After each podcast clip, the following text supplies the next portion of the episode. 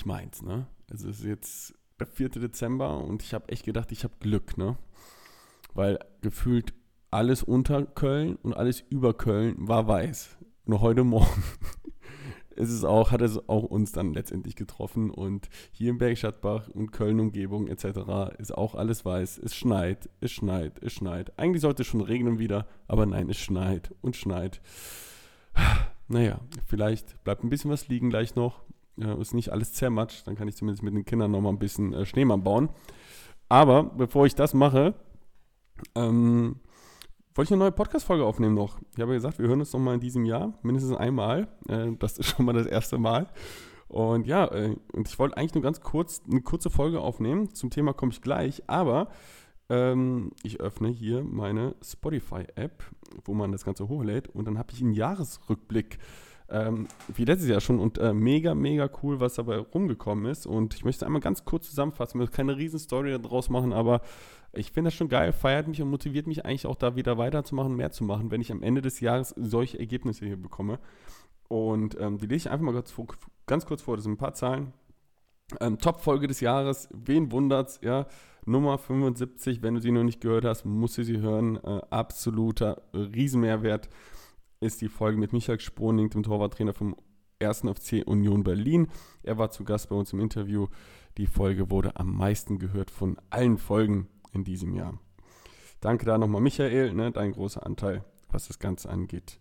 Mir hören die ja sonst eh nicht alle zu. nicht Spaß. Also, ne, Micha, vielen, vielen Dank. Von daher ähm, sehr, sehr cool. Ja, dann ähm, war ich für 725 Fans, äh, die unter den Top 10 der Podcasts 509 Fans, hat mich sogar unter den Top 5 und sage und schreibe 197 Fans, die hier mich als Fan markiert haben oder sonst irgendwie folgen oder keine Ahnung, äh, haben meinen Podcast als Nummer 1. Also da ziehe ich den Hut vor. Vielen, vielen Dank. Ja, ähm, mega, mega cool. Das ist eine Zahl, die, äh, ja, die macht echt Spaß, muss man ganz ehrlich sagen. Und vielleicht gibt es hier den einen oder anderen, der sagt, boah, ja, 197 ist doch nicht viel. Also ich kenne Kanäle, die haben 10.000, 20.000, was weiß ich wie, ähm, Zuhörer und keine Ahnung was, ja. Und da ist dann 197 nicht viel. Ich sag mal so, ne, wenn du einen Raum hast von 197 Menschen da drin und du auf der Bühne stehst und die dir alle mal zuhören, dann ist das einfach geil. Dann ist das cool. Dann hat das, äh, kann man das auch mal feiern. Ja? Und wenn es danach 509 sind, die Top 5 und 725 Top 10, ist das geil, finde ich. So, und ich finde es mega. Deswegen feiere ich mich einfach mal. Ne? Ich bin sowieso auch bei mir im Coaching. Ne? Wir haben äh, so einen eigenen Kanal, wo wir alle Erfolge eintragen, weil ich einfach sage, wir leben in einer Gesellschaft, wo wir hm, ja, oftmals so Erfolge so unter den Teppich kehren. Und nein, ich feiere das, ich mag das, das hat nichts mit eingebildet oder arrogant zu tun oder sonst irgendwie. Nein, jeder, der auch Erfolge hat, der darf das gerne auch mir in die Direct Message schreiben bei Instagram oder mir eine E-Mail schreiben. Ich feiere dich für jeden Erfolg, den du hast. Von daher, ich feiere jetzt mich auch hier. 197 Top-Fans und 509 Top 5, 725 Top 10. Finde ich mega. Vielen, vielen Dank. Ähm, für euch mache ich das. sehr, sehr cool. Also, an alle Top-Fans hier, ne? Ich habe noch nicht so viele Bewertungen, ne? Also mit, mit fünf Sternen. Ihr dürft gerne da auch nochmal äh, noch nach, nachgehen, ne? Also entweder bei Spotify mit fünf Sternen bewerten, ja, oder eben äh, auch bei Apple Podcasts und dann gerne auch nochmal eine Nachricht hinterlassen. Lese ich hier gerne vor. Also da vielen, vielen Dank. Wenn ihr das nochmal machen würdet, das wäre, würde die Welt für mich bedeuten. Danke, danke, danke. Ja, letztendlich habe ich insgesamt 938 Minuten veröffentlicht in diesem Jahr. Äh, das war schon weniger als im letzten Jahr glaube ich, aber 938 Minuten ist auch nicht so schlecht. Das sind jetzt über 15 Stunden, ne? Also nicht verkehrt, glaube ich. Also 15 Stunden so nebenbei hören, ja, ist doch nett.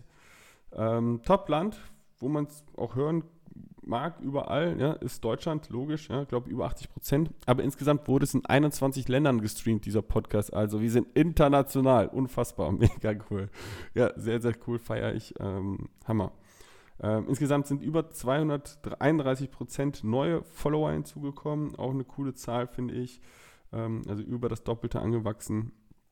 Genauso was das angeht, was die Streams angeht, bei 230 Prozent. Und Zuhörer, ich kenne da jetzt den Unterschied nicht zwischen Hörerinnen und Followerinnen, äh, ist 172 Prozent gestiegen. Aber ja, alles top, entwickelt sich doch hervorragend, macht Spaß.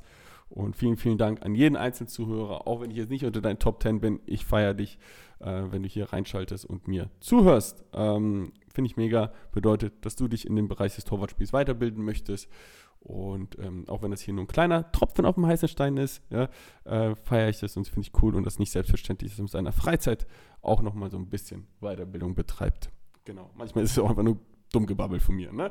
Ja, aber dass wir zum Thema Weiterbildung kommen, ähm, machen wir jetzt mal weiter. Also nochmal danke, ja, und gerne weiter so. Und ich hoffe, im nächsten Jahr hören wir uns dann wieder mit so einem kleinen Jahresrückblick äh, von Spotify. Also, jetzt aber, was wollte ich eigentlich heute mitbringen? Ganz kurz eigentlich nur, ähm, weil ich in letzter Zeit ziemlich oft gefragt werde äh, in den Kanälen oder auch bei mir im Coaching, sagt, Adam, es schneit.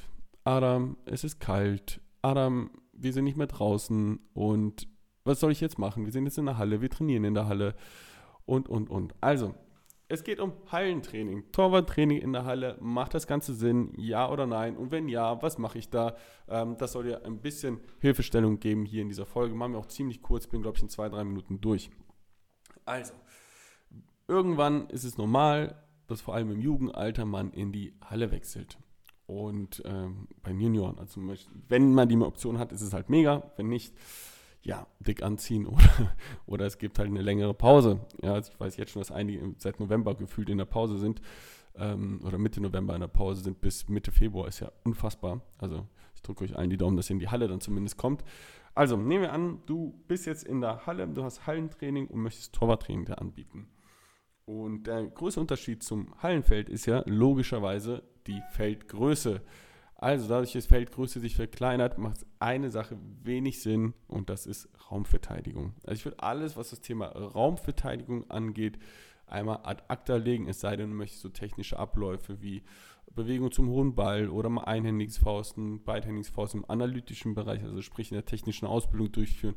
Das kann man alles gerne machen. Ansonsten sehe ich Raumverteidigung in der Halle jetzt nicht so sinnvoll, mit Ausnahme von vielleicht dem einen oder anderen Steckbass durchzuspielen. Ja?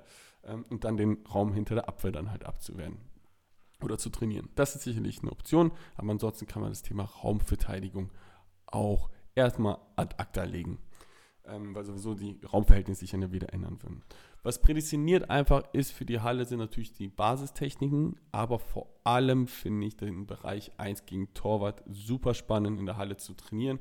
Warum? Weil wir sehr viele Nahdistanzsituationen haben und auch ja, viele Situationen, wo wir eben ins Blocken, in die Fußabwehr oder in, ins Entlasten kommen können ne? oder auch mal so diesen Ballangriff bei so einem Steckpass und so weiter. Also von daher, ich finde dieser ganze Schwerpunktbereich 1 gegen Torwart Nahdistanz, der ist für die Halle prädestiniert was das Ganze angeht. Plus Basistechniken. Ja. Abdrücke jetzt nicht unbedingt, natürlich kann man Abdrücke auch mal trainieren, aber ähm, für mich, vom Ranking her, wäre es für mich Basistechniken und 1 gegen Torwart, so auf einer Höhe, vielleicht 1 gegen Torwart sogar noch ein bisschen höher. Ja. Also 1 gegen Torwart Nahdistanz, Basistechniken, Abdruck und dann in den, äh, in den Raumverteidigungsbereich, was einfach nur Bewegungsabläufe angeht und gar nicht äh, so spielnahe Sachen. Ähm, genau, das so zu den Zielverteidigungstechniken.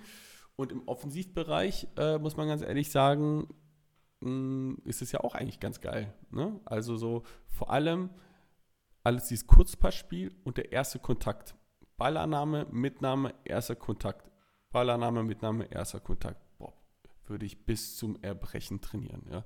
Ähm, finde ich geil in der Halle, finde ich super. Man muss, hat kurze Wege sich zum Anbieten, man muss direkt, man wird schnell unter Druck gesetzt, äh, da halt einfach schnelle Lösungen finden und so weiter. Also das finde ich halt in der Halle eigentlich recht, recht cool, um das beizubringen. Also für mich da die zwei Top-Themen für die Halle einfach Kurzpassspiel und Ballannahme, Mitnahme mit dem ersten Kontakt ganz wichtig und eben eins gegen Torwart, Nahdistanztechniken. Das würde ich dir empfehlen zu trainieren.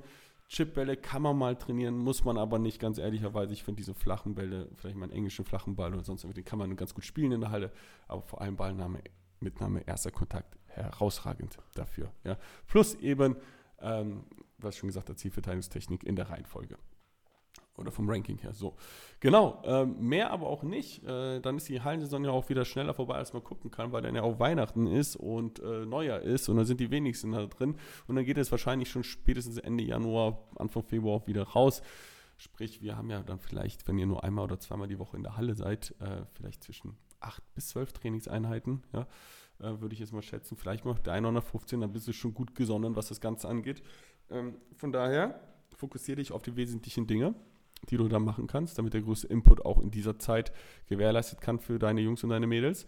Und dann äh, ab in die Umsetzung, ab in die Umsetzung und schön im Warmen trainieren. Das ist doch mal was. Ja. Wir haben heute trainingsfrei, aber dann haben wir noch zwei Wochen vor uns in der bitteren Kälte. Aber ja, ein Meisterschaftsspiel noch, ein Pokalspiel und dann geht es auch in die wohlverdiente Pause. Genau. So, das soll es auch schon gewesen sein. Kurzer Jahresrückblick plus Hallentraining. Äh, jetzt weißt was du zu tun hast. Wenn du Fragen hast, melde dich gerne. Ich werde hier auch mal einen kleinen Quiz starten. Ähm, da kannst du mir einfach mal sagen, was du so in der Halle trainierst. Dann wünsche ich dir äh, noch eine schöne Woche, wann du es auch immer hörst. Ja, einen schönen Tag, schönen Abend, gute Nacht. Ich freue mich auf jeden Fall. Ähm, ja, nochmal danke an alle, die hier reinhören. Und bis dahin, ich bin raus. Ciao.